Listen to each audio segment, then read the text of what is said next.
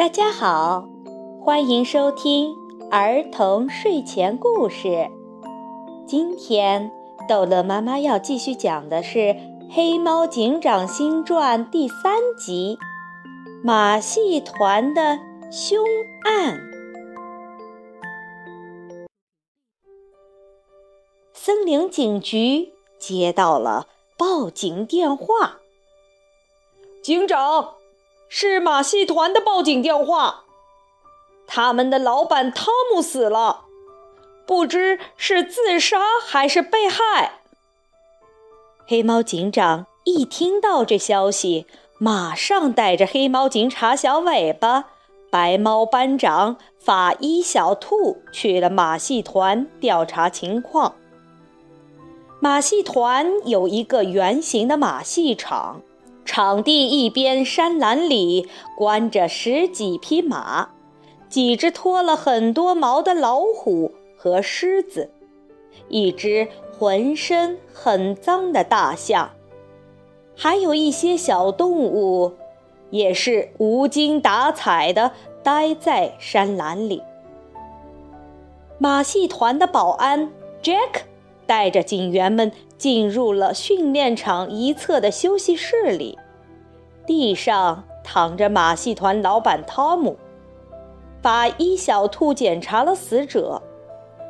警长是太阳穴中了一枚空包弹致死的，但是手枪是握在死者汤姆自己的手上的。马戏团的工作人员听到了三声枪响，其中两个弹头都是在地上。最后一个，则是被射进了汤姆的脑袋中。警长，这现场看着像是老板汤姆自杀的。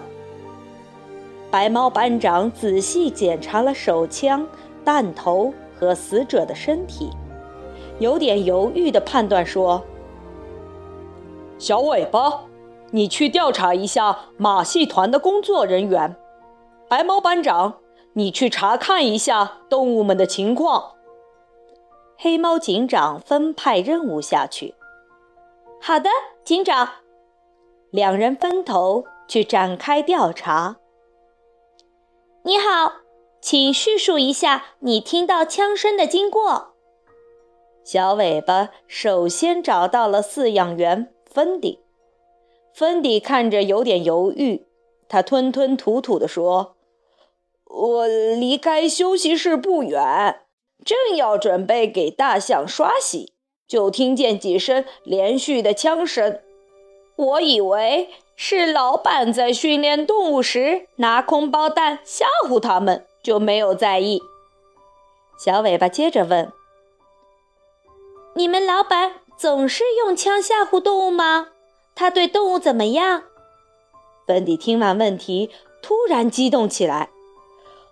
他对待动物简直是魔鬼，用枪吓唬那些是轻的。他常常虐待动物，汤姆就是个该死的刻薄又恶毒的混蛋。小尾巴看到芬迪的状态，若有所思。原来，汤姆这个老板对待动物非常苛刻，还经常虐待动物。接下来。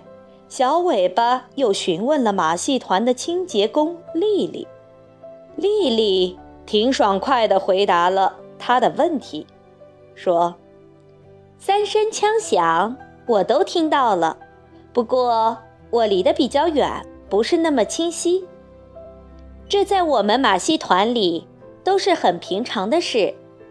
汤姆发起脾气来，动不动就开枪，所以我也没关注。”小尾巴追问：“汤姆在这里跟马戏团里的员工的关系怎么样？”“哦，那简直不能更差了。”丽丽回答说：“大家都不喜欢汤姆这个老板。”小尾巴警察向黑猫警长反馈了从马戏团员工口里收集到的信息。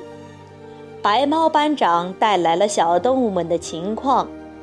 马戏团里的动物一个个都伤痕累累，老虎、狮子和大象这些大型的动物每天受到虐打，还没有足够的食物给他们。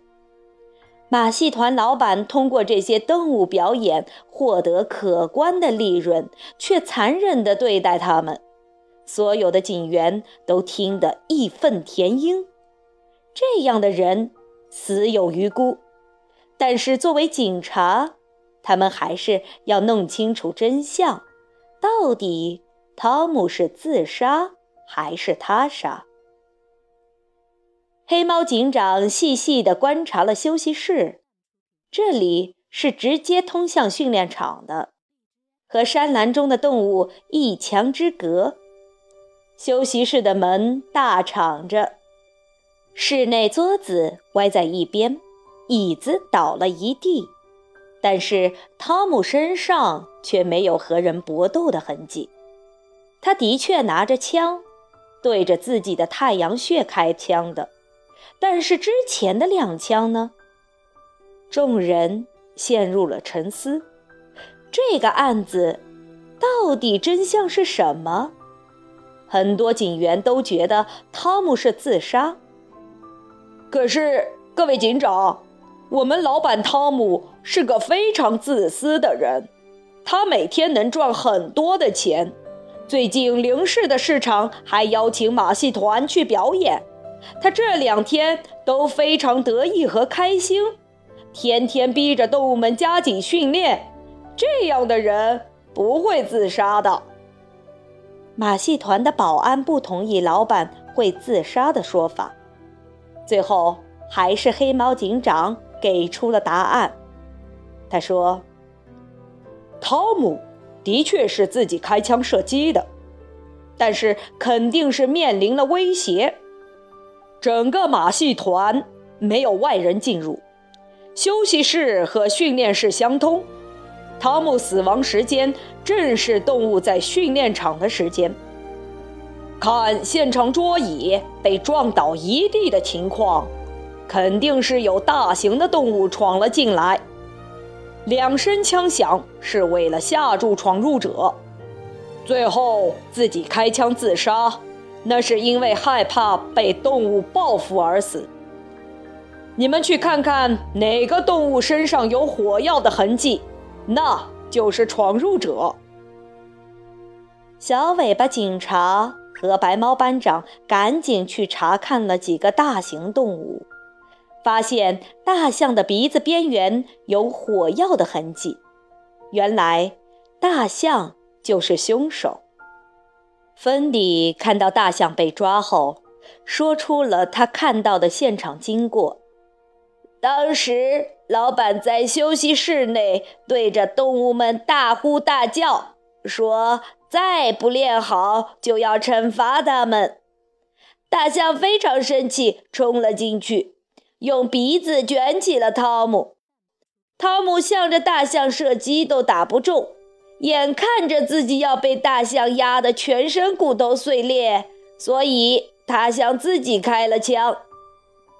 芬迪觉得动物们都很可怜，汤姆也是罪有应得，所以一开始他没有说实话。